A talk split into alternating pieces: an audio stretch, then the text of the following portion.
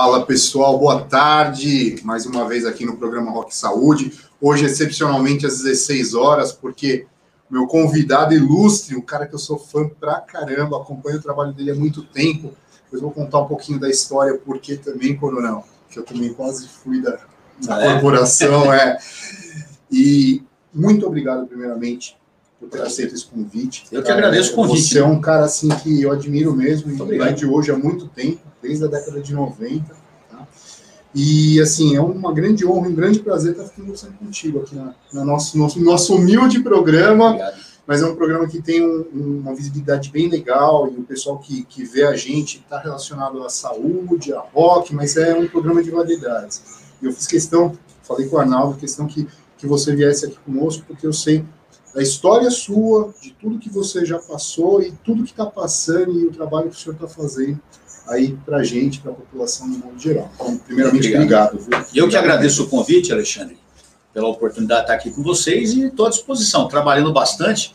Na Assembleia nós estamos de, de recesso, né, nesse mês de julho, mas eu não paro, estou sempre correndo, ajudando, o que eu puder ajudar, conte comigo aí. Eu acho que se a gente não, não, não tiver aqui para ajudar, não precisa estar aqui, né? Vamos trabalhar. Beleza. Bom, Coronel, eu falei que eu sou fã desde a década de 90 e isso é verdade. Tá? Eu, nos idos dos anos 90, em 97, prestei Barro Branco, ah, é? sendo Barro Branco. Uhum. E, mas aí eu acho que um chamamento aí de Deus, fui para medicina, mas sempre gostei, sempre minha vocação foi essa uhum. e te acompanho há muito tempo, né? E isso veio, eu dava aula particular de, de, de matemática, física, química, e eu acabei dando aula para o filho do Coronel Alegrete a Gretchen, que era do, do Romão, uhum. foi diretor do Romão e tal. E ele sempre fala, não, Alexandre, vai, faz, faz. E isso era uma vocação minha, mas eu, caminhos desviaram, fui fazer medicina. Entrando nesse assunto, conta um pouquinho como foi sua trajetória, como que você começou, quando que você pensou em ser da corporação, como que foi isso? Porque antes fazia colegial, né? Lá no, é, no, no curso preparatório. Curso preparatório no Barro Branco. É, como eu, que foi isso? Eu, eu, desde os sete anos de idade, eu tinha desejo de ser policial militar, de ser militar, para falar a verdade. Meu pai era, era, era soldado da, da, Polícia Militar, mas desde a da mais tenra idade, desde que eu era jovem, eu sempre tive interesse por filme de guerra, essas coisas. Eu sempre fui aficionado na história da Segunda Guerra Mundial, uma coisa que sempre me chamou a atenção, tanto que hoje eu tenho até livros escritos sobre isso. E pensava, eu vou ser militar. Com sete anos de idade, eu fui num desfile meu pai me levou para ser, não sei se era 7 de setembro, eu lembro que, era, eu lembro que eu era bem jovem, estava entrando na escola ainda, e aquele dia eu falei, eu vou ser militar. E, e desde que eu me lembro, assim, estudando, eu me preparei para as escolas militares. Aí eu cheguei a prestar exame no Exército, na Força Aérea, na Polícia Militar eu prestei três vezes, até que em 1978, final de 78, eu consegui passar nos exames com 17 anos de idade, em janeiro de 1979, ingressei na Polícia Militar, com 17 anos. Eu ingressei no chamado curso preparatório. Naquela época, nós tínhamos dois cursos dentro do Barro Branco. Era o curso de formação de oficiais, que eram três anos, e o curso preparatório de formação de oficiais, que eram dois anos. Então, eu fiz cinco anos do Branco. Esse curso preparatório, ele equivalia, equivalia ao segundo grau na época. Então, você fazia os dois anos, você ficava com o diploma de segundo grau e passava para o CFO, onde você faria mais três anos para sair, depois de todos esses anos, aspirante oficial. Então, eu ingressei em 79, aos 17 anos, e com 22 eu me formei ah, no dia 15 de dezembro de 1983. E aí a carreira prosseguiu, eu fui para o interior, servi um ano no interior, em Lorena, no Vale do Paraíba, lá no 23 BPMI. Eu servi lá um ano, Lá eu, eu fui como aspirante e fui promovido a segundo tenente. E retornei depois para São Paulo, vim servir aqui no quarto batalhão, aqui na Lapa. Naquela época era Lapa, Perdizes, Pirituba e até Perus batalhão. E eu fiquei muito tempo nesse batalhão, depois fui para a rota. E aí fui passando vários batalhões, fui tenente de rota. Como tenente, ainda fui um dos, dos, dos fundadores do Grupo de Ações Táticas Especiais, Puxa do GAT. GAT, em 1987. Nós éramos em cinco oficiais, um capitão e quatro tenentes, eu era um dos tenentes. E foi assim até o final da carreira, onde acabei, comandei esse batalhão aqui na área onde nós estamos, que é o sétimo batalhão aqui na Avenida Angélica. Comandei dois anos esse batalhão como tenente-coronel. E daqui do sétimo eu acabei indo para a rota, onde eu fiquei dois anos e meio e acabei me aposentando lá. Houve uma mudança ah, na o senhor se aposentou na rota? Me aposentei na rota. Meu último batalhão foi a rota. Tanto que se você puxar minha ficha na polícia, consta o batalhão, sempre o batalhão que consta é o último batalhão, né? Então, eu até tive a oportunidade de continuar sempre pertencendo ao primeiro batalhão Tobias Aguiar. E eu fiquei lá dois anos e meio e, e aposentei porque houve uma mudança na legislação. Porque por mim eu não teria aposentado. Eu só me aposentei porque houve essa mudança e eu fui obrigado a aposentar, senão estaria lá até hoje. Foi compulsório, então? Não chegou a ser compulsória, porque se fosse compulsória eu não teria promoção. Você, eu tive uhum. que pedir no último dia a mim, na minha último dia de permanência que eu poderia ficar, eu fiquei e pedi passagem para reserva no último dia. Então eu fui promovido a coronel. E jovem, né? Eu estava com 50 anos. Então? Estava com 50 anos. Então, muito jovem. Né? Muito. Foi aí eu continuei trabalhando, vim para o centro de São Paulo, trabalhei com um empresário aqui um, mais ou menos quase um ano, um grande amigo nosso, doutor Nelson. E depois prestei para vereador, fui para a campanha de vereador, acabei sendo eleito com 89 mil votos. Fiquei dois anos e meio como vereador e fui eleito depois deputado, onde já estou no segundo mandato de deputado de estadual. onde veio essa ideia? Vou ser deputado ou vereador? Eu nunca, eu nunca pensei nisso. Nunca me passou pela ideia de entrar na política. Eu abominava a política, como a maioria dos brasileiros abomina e tinha a mesma impressão que é, política é coisa de criminoso, é coisa de crime organizado, é coisa de bandido. Como todo mundo pensa, eu também pensava. Não, quando eu fui convidado várias vezes, eu fui convidado, mas nunca quis. Não, isso não é para mim, eu sou policial, não quero saber disso. Até que um dia, quando mudou a legislação, eu fui obrigado a aposentar, eu tive um mês para me aposentar. Aí saiu no jornal, poxa, o coronel Telhada vai aposentar, o homem com fama de mal vai aposentar, aquelas coisas de jornalista, né? E vários, é, é, é, vários partidos políticos começaram a vir atrás de mim me convidar para entrar na política. Eu não quis, não, não, não, falei não para todo mundo. Mas um determinado dia, os meus capitães e meus tenentes subiram no meu gabinete e vieram falar comigo e falaram, coronel, o senhor tem que sair na política. Eu falei, não quero, o senhor tem que sair na política. O senhor é um cara trabalhador, honesto, e eu sou mesmo, graças a Deus. É, é, não tem tempo ruim para mim, o que vier a gente traça, entendeu? É, e, e, e, o senhor tem condição de ser é, eleito porque é uma pessoa conhecida. Se o senhor não se candidatar, não se prontificar essa missão, o senhor vai perder até o direito de reclamar futuramente. Sim. Aí eu falei, pô, não é verdade, todo mundo reclama, reclama, reclama, ninguém faz nada, mas ninguém se apresenta. Ninguém se apresenta. Eu pensei, falei que minha mulher, minha mulher não queria na época, também. É, é difícil, uma decisão muito difícil. Você puxar 33, eu fiquei 33 anos na Polícia Militar, no serviço ativo. Você entrar na política, que é uma coisa muito mal vista pela população, é, é muito ruim isso. Porque aí começa a te chamar de, de corrupto, de bandido. Pô, a vida toda eu lutei contra isso. E agora que eu estou na, na batalha, na política, eu sou, sou obrigado a ouvir pessoas falarem isso de você. Pessoas mal informadas, eu diria mal intencionadas também, né? Que a pessoa que conhece meu trabalho jamais falaria isso. E, e eles falaram, pô, se a gente aceitar que só bandido fique na política, só pilantra fique na política, esse país não vai melhorar nunca. Você está sendo conivente também, né? A política ela não é feita para bandido política não é feita para bandido. A política é feita para pessoas que querem melhorar a sociedade. Tanto que o cara que se lança politicamente já pensando em se dar bem, ele já está errado. Porque, na realidade, você, como político, você é um funcionário, como qualquer outro funcionário público. Você serve à sociedade. Mas, infelizmente, no Brasil, nos últimos 40 anos, eu lembro, né, quando a gente era moleque, né, Carlos? A gente falava, o cara é deputado. Oh, deputado, né, senador, sim. vereador, era uma moral. Hoje você fala que você é deputado, o cara já tem como bandido.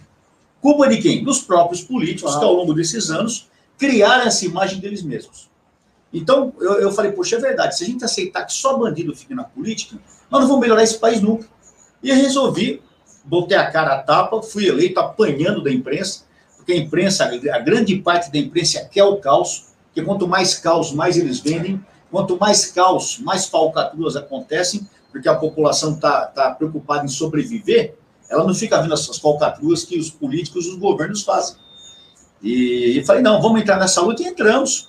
Eu já estou praticamente, como eu falei, no segundo mandato, já indo para o último ano, o ano que vem é o último ano do segundo mandato. O ano que vem já deve ter campanha novamente. Então, praticamente 10 anos. 10 anos, porque quando eu fechar esse segundo mandato, eu vou estar com 10 anos de política. E a sua percepção? Você me falou, pô, já pensava que era tudo bandido, lá dentro a formação de quadrilha. O que hoje você tem dessa percepção? Continua uma formação de quadrilha lá dentro, muito bandido, muito bandido.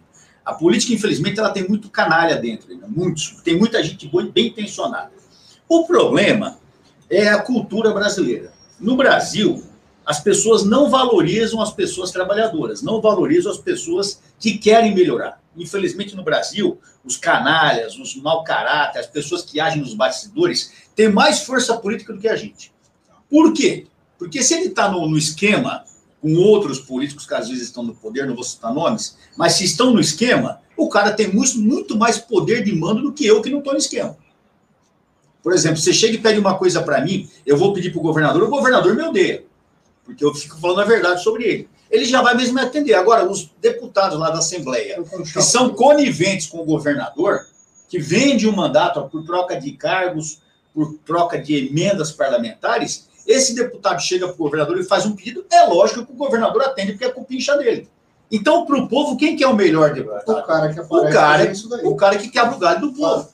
Então, claro. ainda hoje, a corrupção, o apadrinhamento, a, a, a, conivência é muito grande na política. Então, você vai chamar, não, não, não sei se é o caso, mas você viu, eu fico olhando aí na televisão, na rede social, alguns políticos falando que você vê, o cara parece que é o maior revolucionário, o cara parece que é contra tudo e contra tudo. Vai no, no programa, eu falo, sou contra, sou contra o que o governador faz, não aceito o que o governador faz, e no final o cara corre junto com o governador.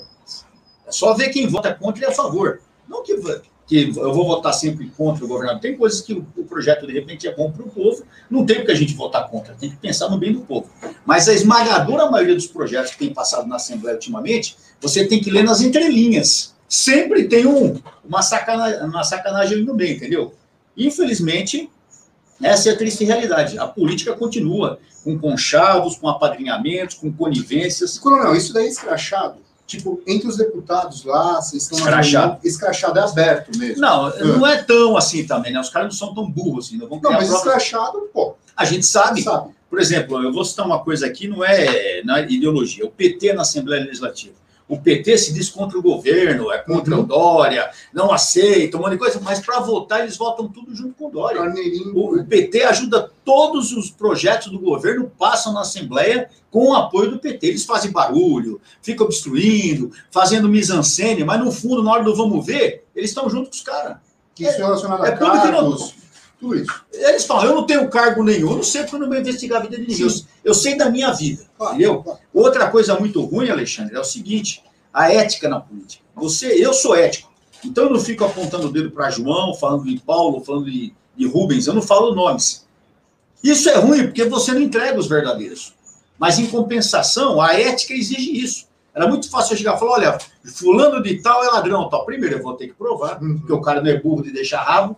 Entendeu? Mas você que está lá correndo junto, você sabe o que tem lá. Você sabe, você vê todo dia. Você vê as coisas. Você. Não, é, você vê as coisas. E aquela situação, como eu disse, você não tem nada, você não tem apoio nenhum. Por exemplo, o governo tem inúmeros cargos. Isso é coisa normal. Você me ajuda na política, é um cara que está sempre comigo, é normal. Eu vou procurar um cargo para te ajudar. Claro, por que não? Claro, você claro, é um cara formado, é médico, por que eu não vou te colocar, de repente, numa secretaria da, da, da, da saúde, um cargo que você tem competência? Por que não? Não é impedimento não é legalidade nem imoralidade nisso. Não é legal. O problema é que muitas vezes desses cargos eles põem pessoas que não são condizentes com o cargo. capacidade para fazer. E tem cara lá que tem 20, 30, 40, 50. Eu não tenho um porteiro de prédio. Eu não estou aqui reclamando, ele está fazendo isso com ele. Não, ao contrário. Eu justamente não tenho porque eu não sou conivente com esse governo atual. Entendeu? Por quê? Porque esse governo faz muitas coisas que está prejudicando o povo. E eu não aceito isso. Ótimo. E com relação, bom, esse daqui é um programa de saúde. Uhum. Relação de saúde com Isso eu falei da Secretaria da Saúde. Mas qual é a relação que você vê? Segurança pública e saúde. Olha, quando falaram que o tema do programa seria isso, eu, eu tenho uma mania, eu não, eu não pesquiso, eu não estudo para em programa, porque eu acho que fica um negócio muito quadrado. É um bate-papo, né? né? Eu, eu, vejo a saúde com relação à segurança pública, tem tudo a ver. Por exemplo, no, no, vamos começar no, no, aspecto, no aspecto físico.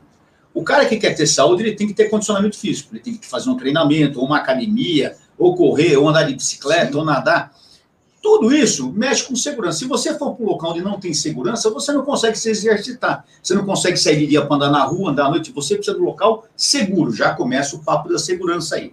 Se você não tiver uma segurança jurídica de que, de repente, uma pessoa praticou um ato ilegal contra você dentro da profissão, e que se você chamar uma viatura, a viatura vai lá e prenda essa pessoa, ou toma as providências legais, você não vai ter segurança para fazer aquele tratamento. Se você não tiver as leis que trazem a segurança nos remédios, eh, na, enfim, em tudo, tudo. A segurança, segurança pública principalmente, ela tem a ver com tudo que acontece na sociedade, com a saúde, com a educação, com, com a, a, parte de, de tudo, tudo. Lazer, a parte cultura. de lazer, de, de rua, a parte tudo. Você, a segurança tem a ver uma rua mal iluminada, tem problema de segurança. Até aí o policial, nós sempre, não sei como é que está hoje, mas na nossa época aqui de sétimo batalhão, nós chegávamos numa rua que estava mal iluminada, nós fazíamos uma raia que é o relatório de novidades naquela, naquele local, entendeu? A rua X está sem iluminação, mandávamos para a prefeitura, para a prefeitura colocar iluminação. Por quê? Tendo iluminação, possivelmente haja menos roubo, terreno baldio, essas coisas. Então, a segurança ela acaba agindo em todos os setores da sociedade.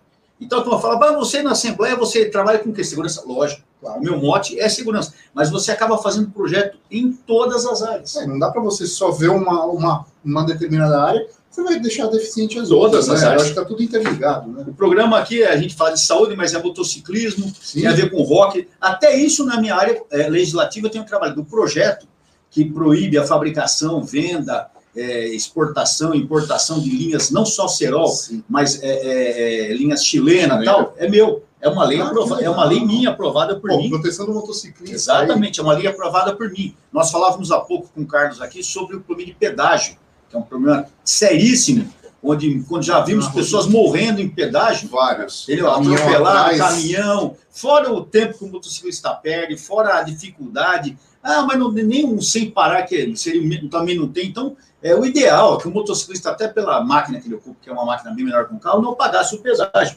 Mas como o pedágio é, é uma concessão, aí você vai entrar no problema de, de, de, de, de, contratos, etc. Sim. e tal, tudo coisa para ser conversado. Mas a gente acaba atuando nisso também. Mesma coisa a Rock. Quando eu era vereador, eu fiz um, eu fiz um projeto que instituiu a Galeria do Rock como galeria, como bem imaterial do município de São hum. Paulo. Era até o Toninho da galeria, que sim, não sei se você sim, conhece o Toninho. Toninho é nosso amigo desde que eu comandava, desde que eu era capitão aqui no SET, fui tenente aqui também, o Toninho era nosso amigo, e eu fiz, hoje a Galeria do Rock, ela é, uma, ela é um bem imaterial, bem material do estado de São Paulo.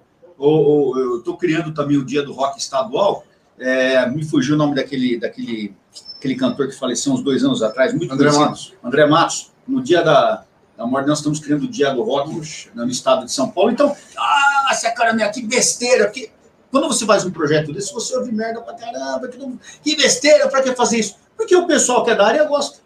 O pessoal que é da área gosta, ele quer aquele dia para comemorar, para fazer evento. A galeria do rock teve pressa fechar. Exatamente. Fechar aquilo lá virar nada. Exatamente.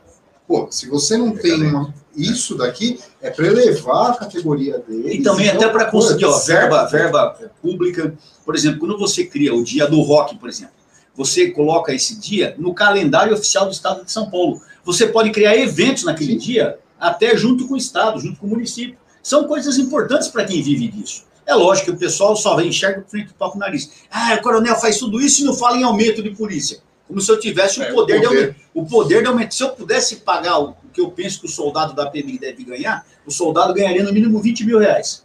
Mas isso depende do governo, não depende. É única e exclusivamente do governador deputado nem estadual, nem federal pode é, legislar sobre isso. É, Vamos, bora. Mas aqui teve uma certa pessoa aí que fez uma promessa, um certo governador que falou bem assim, eu lembro muito bem. Número um do Brasil. é mentiroso.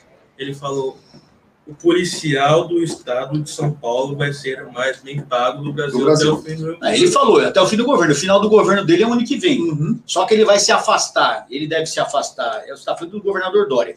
Ele deve se afastar entre abril e maio, março, abril, maio, porque ele vai ser candidato a presidente. Então, teoricamente, o governo dele acaba em março, abril, maio. Eu duvido que e faço um pouco que ele consiga fazer isso. Primeiro, que ele não vai ter tempo hábil para isso.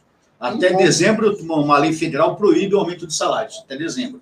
Então, nós não vamos ter como reajustar salários. Em três meses, ele, ó, hoje, se vocês não sabem, o salário da Polícia de São pior. Paulo é o pior, pior do, Brasil. do, Brasil. Agora, pior agora, salário né? agora. do PSDB, né? Pior salário do Brasil. Pior salário do Brasil. Era o segundo pior. Agora, o Dória conseguiu realmente ser o primeiro, que está nesse frente. É. Ele conseguiu, ele, viu? Ele cumpriu a promessa dele. Ele, ele é o primeiro, é o primeiro Gabriel. Frente. A pior salário do Brasil.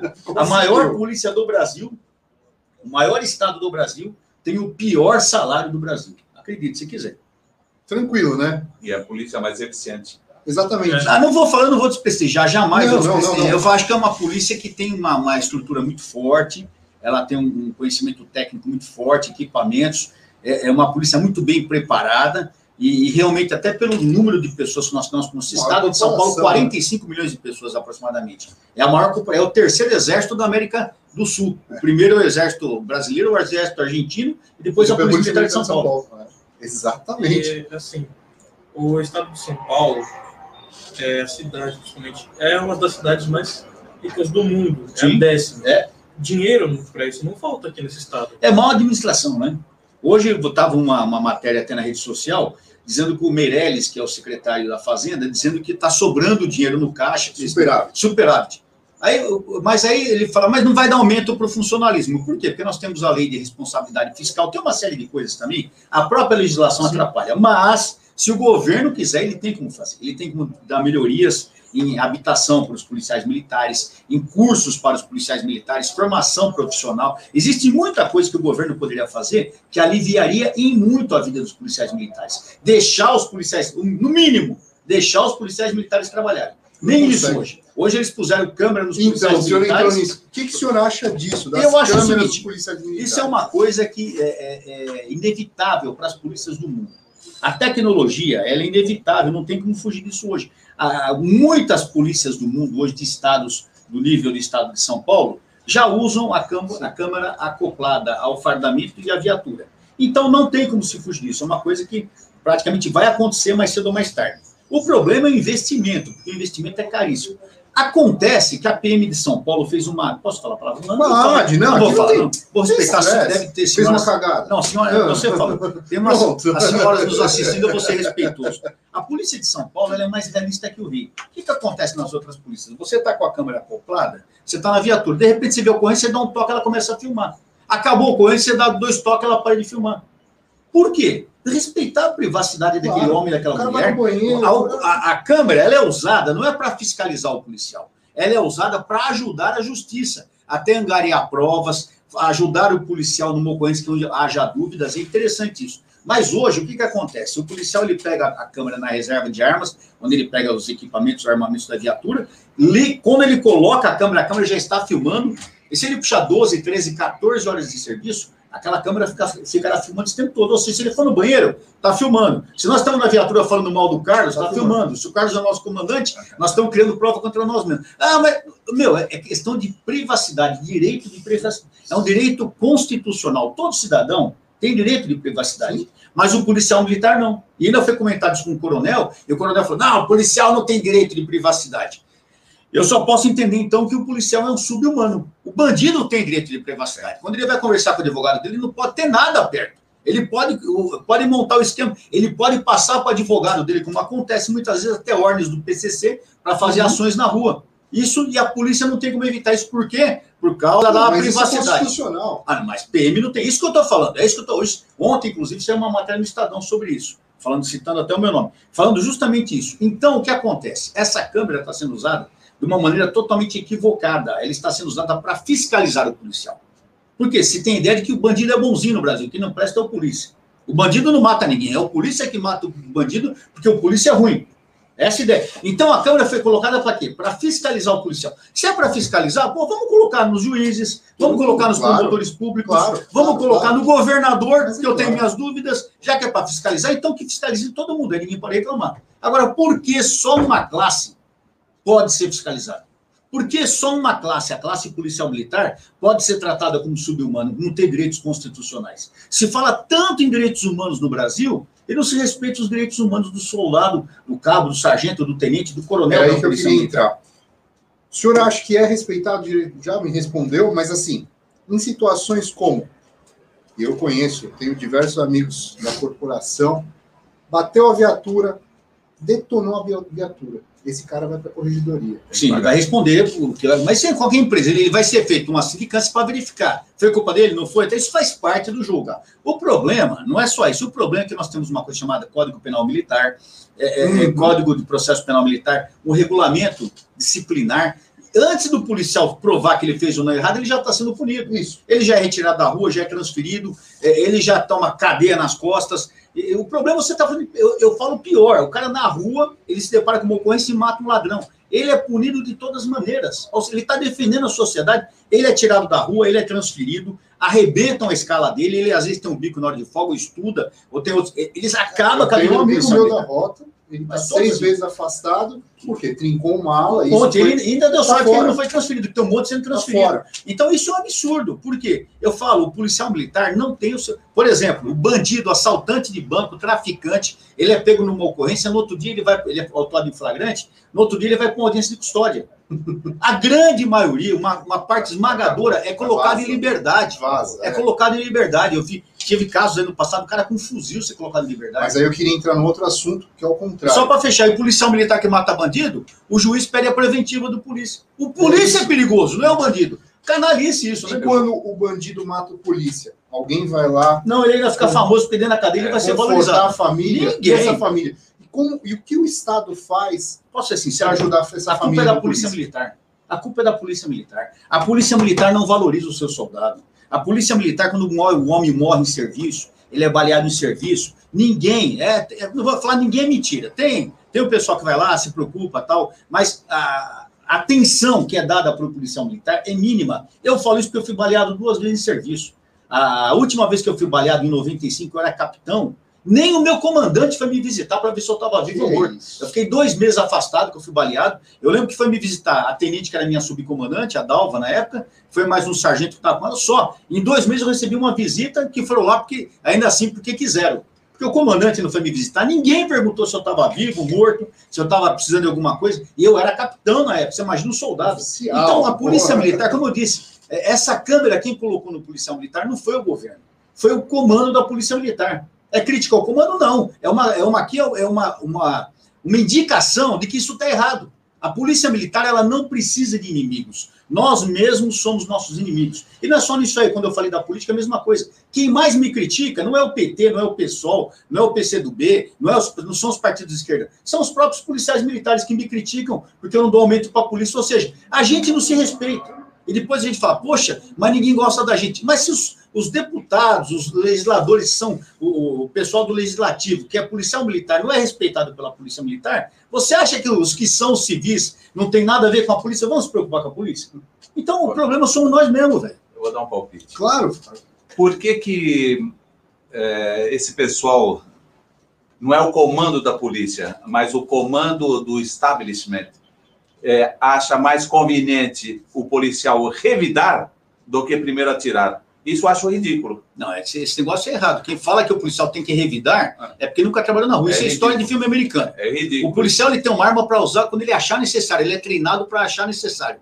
Se eu estou na rua, eu vejo que o cara está armado, falo, levanta a mão. O cara, o cara puxou a arma. Deu. A menos que eu veja que ele vai tirar a arma, eu estou vendo. Se eu vejo que ele vai puxar me empunhar para atirar em mim, eu atiro nele. Eu não vou esperar o cara atirar em mim. Isso é, isso é história da carochinha, isso, isso é, é coisa ridículo, de filme é. americano.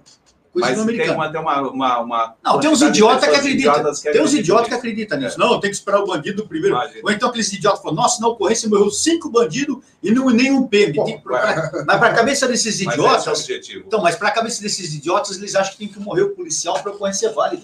É muito cretino o canalha que falei. Um canalha, eu não vou citar aqui mais palavrões, porque eu falei respeitar as mulheres presentes. Mas é muita cretinice, isso é muita canalice. Como eu disse a você, a vida do policial militar, não só de São Paulo, vou falar a vida do policial em geral. Do guarda civil metropolitano, Sim. do policial militar civil, técnico científico, do pessoal da SAP, que trabalha nas cadeias, do pessoal das Forças Armadas, que trabalha com segurança, da, da, da segurança pública. A nossa vida para a sociedade, não para o ser, não para você, não. Quando eu falo, eu falo sociedade como instituição e principalmente para o judiciário, a nossa vida vale menos do que a vida de um cachorro. Porque hoje, se um cachorro atentar contra a vida do cachorro, eles param, Angélica faz tal. Se matar um policial militar, ninguém toma conhecimento. Se matar bandido, toca fogo em ônibus e pneu, porque quem faz isso é o próprio bandido. O, o, o bandido valoriza mais eles do que nós, policiais, valorizamos eles são muito mais bonitos. Entendeu? É então, é uma, é uma triste realidade que a nossa sociedade enfrenta mas, como eu falo, eu dou a mão à palmatória, eu vejo uma grande parcela de culpa nisso na própria Polícia Militar, na própria Polícia Militar, que não se valoriza. E não se valorizando, se dobrando aos poderes, nós vamos estar sempre dependendo dos outros e sempre sendo tratado como subhumano. Uma coisa que todo mundo fala, é, todo mundo fala em direitos humanos, mas ninguém fala em humanos direitos. Não, mas isso ninguém quer saber. Ninguém quer cumprir suas obrigações. Todo mundo só quer ter é, direitos, só direitos. Ninguém, direitos e vantagens. Cumprir suas obrigações ninguém quer. Para você ter direitos e vantagens, você primeiro tem que cumprir suas obrigações. Você tem que estar de acordo com o que é decretado, com o que é a lei, com o que é a, a, a ordem, a regra. Se você está fora disso, não tem como você reclamar que você não foi respeitado, porque você já não respeitou. Mas aqui no Brasil, eu estou te falando, a, canalice chegou a tal ponto, a, a, a ordem está de uma tal maneira invertida aqui no Brasil, que quem manda aqui é o canalha, que quem tem valor aqui é o canalha. Isso em todo setor. Você vê na televisão, você vai ver qualquer porcaria de novela hoje, qualquer novela. Quem tem valor lá é o canalha, é o traficante, é o bandido, é, é, é, é, o que está pegando a mulher do outro. É, é, quanto mais sacanagem o cara faz na novela, mais ele, ele, mais ele ganha status na novela. Glamoriza. Ele é mais valorizado na novela, consegue mais fã. E o policial em novela, quem que sempre? É o bobão, é o trouxa, é o corrupto, é o corno. Pode ver. O policial é sempre tratado dessa maneira. Então, isso é o Brasil. É, é foda ser polícia no Brasil. Difícil. Ser polícia no Brasil, meu velho, não é fácil, não. Não é Sim. é para principiante, não. O senhor entrou num assunto corrupção. Né? E corrupção a gente sabe que não é só na polícia, em todos os meios. Eu, eu sou perito também da Secretaria de Justiça, a gente sabe que tem. A gente sabe que tem no judiciário como um todo. A gente sabe que tem tudo quanto é canto. O que, que você acha que poderia melhorar para diminuir essa corrupção dentro da corporação? Nós temos que mudar nossa legislação, né, Nossa legislação é tacanha, é ridícula. A nossa, a nossa legislação ela é criminosa. A nossa legislação ela é feita para o criminoso ser, ser cada vez mais valorizado. Por exemplo, a partir do momento que nós temos uma legislação que era de 30 anos, está passando para 40 agora de prisão, o, o, cara não vai puxar nem 10 e nós sabemos disso. Ah, um exemplo, nós temos exemplo clássico aqui, ah, quem matou pai e mãe dormindo a paulada não ficou 11 anos preso, está na rua já. Exato. Agora virou pastora, é santa, todo mundo, e a imprensa valorizando, mostrando. Então virou popstar, entendeu? Virou popstar. Até filme, né? Exatamente. Então aqui no Brasil, assim, o, o criminoso, o maldito, ele é valorizado, ele vira popstar. Então, no Brasil, o crime compensa. No Brasil, o crime compensa. Nós não temos prisão perpétua. Ah, você é contra a prisão de morte? Eu sou a pena de morte? Eu sou contra a pena de morte, que pena de morte só é heróis aqui. Nós temos que ter prisão perpétua. O cara apodrecer lá dentro. Trabalhando. Daqui 20 anos, ele vai estar lá 30, 40 anos. Quando eu já tiver morto meu neto for adulto, ele vai estar preso lá ainda amargando o que ele fez. Entendeu? Por quê? Porque ele tem que servir de exemplo. Aqui no Brasil, nós não temos exemplo. Nós temos aqui altos setores da sociedade, do judiciário, do legislativo e do executivo, corrompidos ostensivamente nós temos aí a maldita CPI lá no Senado, sendo tocada por senadores que estão cheios de novidades, cheios de processos. Como é que pode isso? Como é que você vai fazer justiça com pessoas que estão envolvidas em processos dentro da própria saúde? É só no Brasil que acontece isso. E sabe, as pessoas. E o pior, as pessoas acham normal as pessoas acham normal. Inversão isso. de valores. Exatamente. É inversão de valores. Como é que fica? Você vê esses malditos pancadões nas, nas periferias aí. Eu não tenho. É, eu sempre falo, não é baile funk. É pancadão. Funk é um estilo de música. Uhum. Quem curte funk, tanto como a gente que curte rock, é uma coisa que a gente tem que respeitar. Eu posso estar não gostar, mas sim, tem que respeitar. Sim, sim. Porque tem muita gente que não gosta de rock também. Eu não gosto de samba, não gosto de... Cada um gosta do seu estilo. Mas o problema não é o funk, o problema é o maldito pancadão porque é crime organizado na rua agindo com tráfico de entorpecentes, tráfico de armas, prostituição infantil, é, é, perturbação do sossego, agressão, roubo, tudo, receptação, tudo que você pode pensar acontece ali. E quando a polícia vai e toma uma atitude, como aconteceu em Paraisópolis, há uns dois, três anos atrás, que morreram nove idiotas lá, porque morreram porque estavam lá, porque estavam lá porque queriam, ninguém obrigou, e os, e os pais são culpados também, agora eles querem colocar a culpa na polícia militar joga, né? A polícia joga. militar é culpada porque todo mundo correu. Ou seja, a polícia estava cumprindo a missão dela, que era dispersar aquele povo. Se todo mundo correu, os caras se atropelaram, não estivesse ali. Entendeu? Correu o risco, pagou pelo risco. Não, agora eles querem culpar. não matou ninguém lá, quem matou foi o pisoteio. Foi, foram eles mesmo. Então eles querem culpar agora os 10, 20, 30, 40 policiais militares que estavam lá trabalhando, ganhando uma merda, trabalhando e querem ainda ser indiciados em inquérito por homicídio de pessoas que eles nem viram. Então, é, é ridículo isso, sabe? E o pior é que as pessoas aceitam isso com uma, uma naturalidade e depois falam, ah, então tá ruim, né? A criminalidade tá difícil, ai, o crime avança cada dia e vai continuar avançando.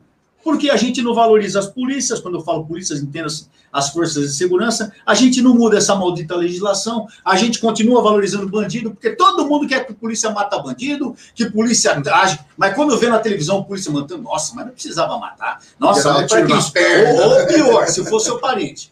Aí se for seu parente, aí você não aceita mesmo. Pode matar o filho dos outros, mas o meu não.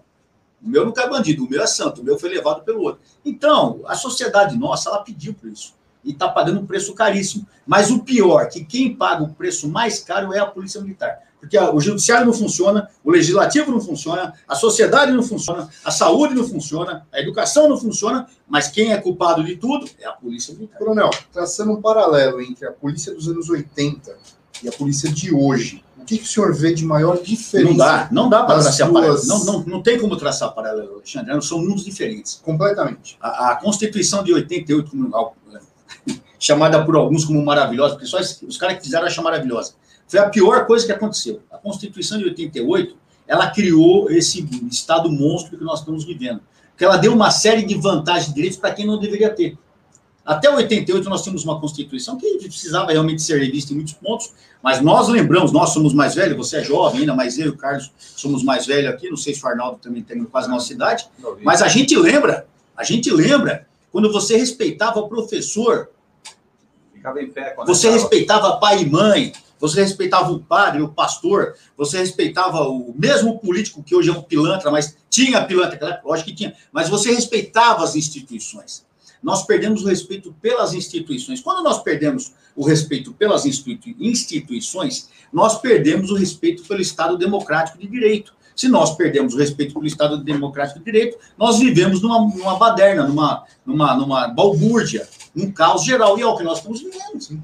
Hoje todo mundo, você vê o que aconteceu na Paulista há uma semana atrás, na manifestação da esquerda. Os caras foram lá e quebraram Quebrar a estação. O que, que, tem a ver quebrar a estação que eles mesmos usam com a manifestação pró ou contra Lula? O que, que tem que atacar o rapaz lá que está trabalhando, fazendo obrigação? Então você vê que é o, eles querem, querem gerar o caos. Quanto mais caos, melhor. Diz aí, Carlos. Antes de 88, Ladrão tinha medo da polícia. Agora ladrão não tem medo porque sabe que não vai acontecer nada. Se ele for preso, depois ele sai na audiência de custódia. Medo tem porque quando eu trabalho com a rota, se mija todo.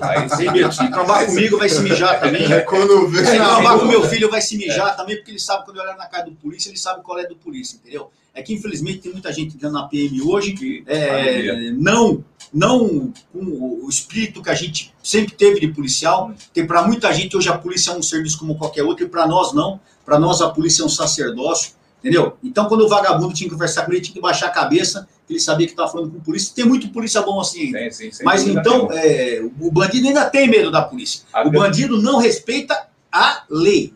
A audiência de custódia mata. Não é só audiência de custódia, é, é progressão é penal. É, é o cara tem saidinha. O cara tem cinco saidinhas por ano, é colônia de férias. Ele sai em volta. O cara tem cinco saidinhas, tem sexo na cadeia crime organizado arruma garota desse programa para os caras transarem na cadeia. Porra, é o paraíso. Para quem não. O cara não tem comida de manhã, tarde à noite na casa dele, mas na cadeia ele tem, ele prefere ficar preso. Então, hoje, o, a vida do bandido, fala que é uma, é, não é tão fácil ser preso, mas o cara ele está se lixando, ele vai puxar um dois anos. O crime, o crime organizado a, cuida da família dele, então ele está se lixando para a justiça. O bandido não respeita a justiça. A justiça brasileira é uma piada. Bom, você falou do teu filho seu filho seguiu aí, né, a sua carreira, a sua vocação. E hoje, você vê essa diferença também da atuação dele, da sua época para hoje? O que, que você Olha, vê de grande diferença? Meu filho é um menino maravilhoso. Que é vocação também. É, eu, falar do meu filho é, é complicado, porque eu não preciso falar do amor que eu tenho pelo meu filho, pela minha filha Juliana também, o Rafael. Rafael é capitão da polícia, a Juliana é casada com o capitão da polícia também, capitão Zé Antônio, um menino maravilhoso também. Eles hoje, uma coisa é real, eles são muito melhor preparados tecnicamente. Hoje, tecnicamente, a polícia militar, principalmente os oficiais, os sargentos, são muito melhores preparados do que na nossa época. Isso não há como discutir. A preparação técnica, jurídica deles é excepcional. Mas, como eu lhe falei, muitos não têm aquela garra que nós tínhamos, porque a própria corporação desestimulou isso neles. A vibração. A própria corporação, hoje o oficial, que trabalha, como meu filho e outros oficiais trabalham, eles não, não têm parada, cada hora num batalhão, desprestigiado, mata bandido, tira da rua, hum. pressão do comando em cima, porque eles é, batem muito duro, não é para fazer isso tal. E, e mesma coisa para os sargentos, cabos e soldados. Então, o cara que é polícia na veia, no sangue mesmo, ele não é valorizado. É por incrível que pareça. Toda corporação, todo se você tem a sua rádio aqui, você tem um funcionário que trabalha bem, você valoriza o seu funcionário. Na polícia militar, não. Na polícia militar, o policial que trabalha bem, ele não é bem quisto pelo comando. Por quê? Porque ele traz novidades, ele traz IPM, ele traz reclamação no quartel, porque ninguém gosta de tomar mão na cabeça, na rua, tomar mão para a cabeça, o cara vai reclamar no quartel, porque é direito do cara. Mas aí que está o comando saber também valorizar o policial. Fala, não, tomou, foi necessário, mas não, já começa a prender o polícia, ameaçar, transferir. Então, a própria polícia, ela desestimula a ação do verdadeiro policial. Por exemplo, hoje a rota está praticamente parada com esse negócio de câmera. Por quê? Porque os policiais falam, não, já que é para ser fiscalizado, não vão trabalhar. Se tem suspeita do nosso trabalho, a gente para. Entendeu? Eu acho que eles têm que continuar trabalhando, tem que ter aquele mesmo que eu te falei, usar a câmera na hora necessária, mas o cara não consegue ir no banheiro hoje. Os policiais não podem conversar nem viatura hoje. É um absurdo. Se depende se ele falar mal do comando, ele vai ficar preso. Então o cara fica 12 horas mudo dentro da viatura. Mas você concorda que rasga a Constituição? Então, mas, mas, aqui, mas é que eu estou falando. Eu fiz, mas a, Alexandre, eu fiz documento. Você é fraca, por isso que é Olha, eu fiz documento. A Constituição é uma, uma piada. É uma coxa de retalhos. Eu fiz uh, documento para a Senasp dizendo isso, fiz documento para o Comando Geral e para a Secretaria de Segurança Pública, acusando essa falta eh, de, de, de, de, respeito com os direitos, é, é, direitos individuais dos policiais claro. militares. Até agora nem me deram resposta. Nem me deram resposta e não vão dar. Sabe por quê? Porque eles querem ficar se dobrando para o governador, que falou, lembra? Você falou. É, melhor salário, Gabriel. Gabriel, você falou que na, na campanha, não, o melhor salário melhor da. Salário. Ele falava também, não, no meu governo, bandido que puxar uma a polícia vai para o cemitério. Mentiroso, mentiroso. Aquela ocorrência do, do que eu falei agora lá da, da, da Paraisópolis, ele tirou todo mundo da rua. Ele afastou os proibiu. Ele proibiu os policiais de entrarem na favela. Ou seja, a polícia militar passou a fazer segurança para os caras fazerem pancadão. Fica fora só. É brincadeira. Bom, ocorrência médica. Na favela, por exemplo, em algumas comunidades não consegue entrar SAMU e ambulância. Não. E aí? Tem que ter permissão para o traficante. Algumas coisas, assim, inversão de valores, é, para segurança, saúde pública, não tem como. Resgate não entra lá, não é? e aí? Entendeu? Eu acho que essa inversão de valor, realmente, é, a gente não consegue nem... Então, isso é a quebra do Estado, é, do Estado é, democrático de direito. Você tem feudos, você tem locais onde existe uma lei paralela. Quando a PM chega e arrebenta, errado é a PM. Errado é a PM. Como é que você vai melhorar isso? Nunca. Você falou, como nós vamos melhorar isso? Respondendo a sua primeira pergunta. Só, só vamos melhorar gente tiver uma, uma lei forte, um, um, um, pessoal atuando fortemente na segurança pública, sem ficar prestando satisfação é, para a imprensa, satisfação para quem não tem nada a ver, porque você tem que prestar satisfação para a justiça. Valorizado. valorizado. Enquanto nós não tivermos isso, salário valorizado, carreira valorizada, o homem e a mulher, o policial militar, o cidadão, a cidadã policial militar valorizado, enquanto nós não tivermos isso, nós não vamos ter uma segurança adequada. Coronel, para terminar, a gente está terminando aí o papo, mas eu precisava falar Lógico. sobre isso. Começo de pandemia, o senhor foi lá no hospital de campanha. Que. Você viu? Eu fui você viu? Essa é minha. Eu tenho essa curiosidade. O que você viu nesses hospitais de campanha? Cara, eu fui. Nós, nós criamos na Assembleia um grupo chamado PDO uhum. é, Parlamentares em Defesa do Orçamento. Foi eu que criei o nome, inclusive. Esse grupo foi criado por um amigo, o Sargento Nery, que é deputado também comigo lá, um grande amigo, e nós estamos atualmente em 10 deputados. Em 94 só tem 10, porque ninguém quer ir, porque a gente apunha o dedo na ferida, né? E nessas missões aí durante a pandemia, nós fomos em vários hospitais. Para você ter uma ideia, nós entramos em 10 UTI. 10. Entrei nas UTIs com Covid, vi gente morrendo, um problema sério existe, o um problema é gravíssimo, o problema. Nós todos parlamentares parecemos astronautas. Só que, especificamente no hospital de campanha do EMB. Vi. Foi uma palhaçada. Sim, Nós entramos gravando ao vivo, tem no meu, na minha página, na minha página só no YouTube, no, no tem mais de uma hora de gravação ao vivo mostrando que o que o, o, a prefeitura e o governo de São Paulo falavam era mentira. Eles falavam que tinha 1.800 leitos, e naquela época já estava dizendo que os leitos estavam todos ocupados, ocupados. que ia ter que mandar gente para o interior. Eles já haviam aberto um chamamento para alocar, alocar, é, alocar mais 1.500 leitos de UTI, mais 3 mil leitos clínicos. Esse chamamento era de 594 milhões. Eles iam gastar 594 Nossa. milhões do dinheiro público para alocar é, leitos. E lá vazio. Nós fomos lá, mostramos, não tinha 1.800 leitos montados, não tinha nem 450, ou seja, o resto não existia. Eles deviam estar pagando os 1.800. Sim, claro. Só tinha 400, 450, eles falaram 500, mas eu acho que nem isso. Desses 400, 450, não tinha 250 ocupados. E a maioria que a gente conversava, a pessoa falou, não sei o que eu estou fazendo aqui, eu estou bem. Eu não sei o que eu estou fazendo Nossa. aqui. Então você via muita gente, e vocês ouviram isso, Sim. todo mundo que está nos assistindo ouviu, que as pessoas estavam sendo levadas à força para o hospital de campanha, que não queriam ir. E estavam lá perdendo tempo, porque não estava bem. Era para fazer número. Então, o que acontece? Nós votamos em março de 2020 um projeto na Assembleia que acabou sendo um projeto. Ah, me fugiu o nome agora. É o projeto da pandemia, que acabou criando uma situação é, de, de, de, extrema emergência para o estado de São Paulo, porque nós não sabíamos quando começa a pandemia, ninguém sabe o que vai acontecer, o mundo todo não sabia. E deu poderes para o governo, nós demos uma carta branca para o governador, eu fui contra, mas tem aqui no final a gente pensando na população, vamos fazer, porque a gente pensando bem na população. Teoricamente, o governo ele pode fazer o que ele quiser, ele não precisa de licitação, ele compra o que ele quiser, sem dar satisfação para ninguém. Cheque em branco. Cheque em branco. E o governo fez isso. O governo gastou mundos e fundos. Essa situação da, do AMB foi uma delas que nós provamos que a prefeitura estava mentindo. Fizemos documento para o Ministério Público, mostramos para todo o Brasil o que, que aconteceu naquela tarde. O prefeito e o governador foram à TV falar que nós estávamos mentindo que nós havíamos agredido, empurrado, invadido o local. É mentira. Nós temos gravado as pessoas nos autorizando e entrando conosco, que nós havíamos entrado sem paramento. Isso é mentira, porque nós nos paramentamos. Que eles, que aquelas imagens, olha só como são canalhas. Que aquelas imagens que nós fizemos, nós havíamos feito quando o hospital estava sendo montado. E nós lançamos, que nós não vimos. Ele teve até uma grande rede de televisão, que tem um canalha de um jornalista aí, que ainda falou que nós estávamos, nós éramos produtores de fake news. Nos chamaram de mentirosos. Os mentirosos nos chamaram de mentirosos. Então, aí ficou bem comprovado que, primeiro, a imprensa ela está totalmente conivente com toda essa canalice que está acontecendo. A doença existe. É, os governos estão gastando. Eu queria que essa CPI, se ela fosse séria lá no Senado, que ela levasse os prefeitos e governadores para se explicarem. O que o Dória gastou aqui em São Paulo de dinheiro com um respirador que não chegou, ele pagou 10 vezes mais o preço do respirador. Pagou 10, eu, eu, eu até mito, pagou 11 vezes mais que o respirador aqui custava 50 mil, ele no final das contas ele acabou pagando quase 650 no respirador da China. Vacinas da China, máscaras da China, ele fez um negócio da China. Entendeu? E tá todo mundo quieto. Nós fizemos, só o nosso grupo PDO fez mais de 24 é, é, documentos para o Ministério Público denunciando uma série de irregularidades. Só quatro não foram acatados e mesmo assim nós tentamos saber como que está e não, não tem resposta.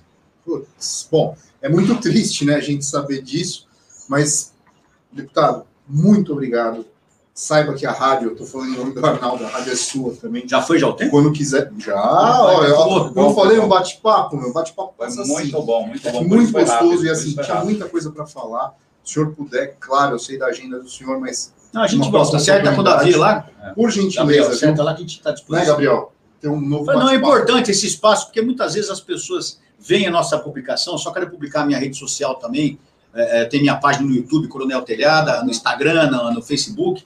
A rede social hoje ela limita muito a gente também, né? Ela limita muito a gente. O que, que acontece? E as pessoas veem, às vezes, as publicações, e às vezes, ah, mas não é assim, assado as pessoas, porque a publicação ela é seca também, né? O que você põe no papel é seco. Então é bom a gente ver. É o 2 né? Aqui a gente está tendo uma visão aí realmente 360 graus mas essa vivência sua de tudo, né? desde a da polícia até agora como deputado, isso é importante para a população saber. Isso deixa muito mais próximo, né? Daquele, não daquele cara que é o deputado, né, o inatingível, mas um cara normal, hum. que passa todos os perrengues não. como a gente passa no dia a dia. A gente passa saber não também. só perrengue, como passa raiva, entendeu? Porque você quer fazer muito mais, você quer ajudar muito mais, a legislação não permite, o regimento não permite, a lei não permite, aí você apanha porque um canalha ela está fazendo coisa errada e você apanha como se você estivesse participando disso. As pessoas não entendem que você tem limitações, que você não é todo poderoso como as pessoas pensam.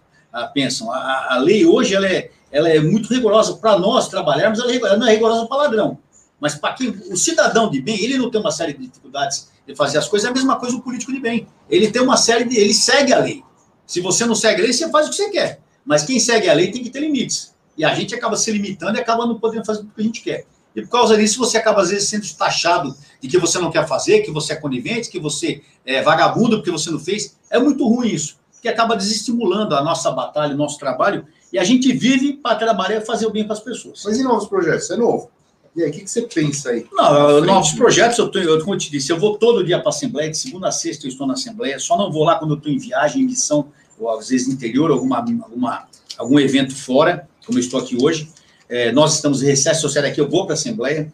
É, é, é, o ano que vem nós temos campanha aí, eu não sei se eu fico estadual, se eu saio federal, estou pensando ainda, vou ver que o partido decide. Há uma grande incógnita no país, o Bolsonaro vai ser eleito, não vai, quem vem de, de candidato em São Paulo, como é que fica? O, o, o Dória vai sair para presidente, vai ficar o, vai vir o, o Geraldo Alckmin, vai vir o, o Rodrigo Garcia, então está tudo meio nebuloso ainda a política, né? Então nós estamos aguardando também, estamos conversando com o partido para ver o que faremos no ano que vem.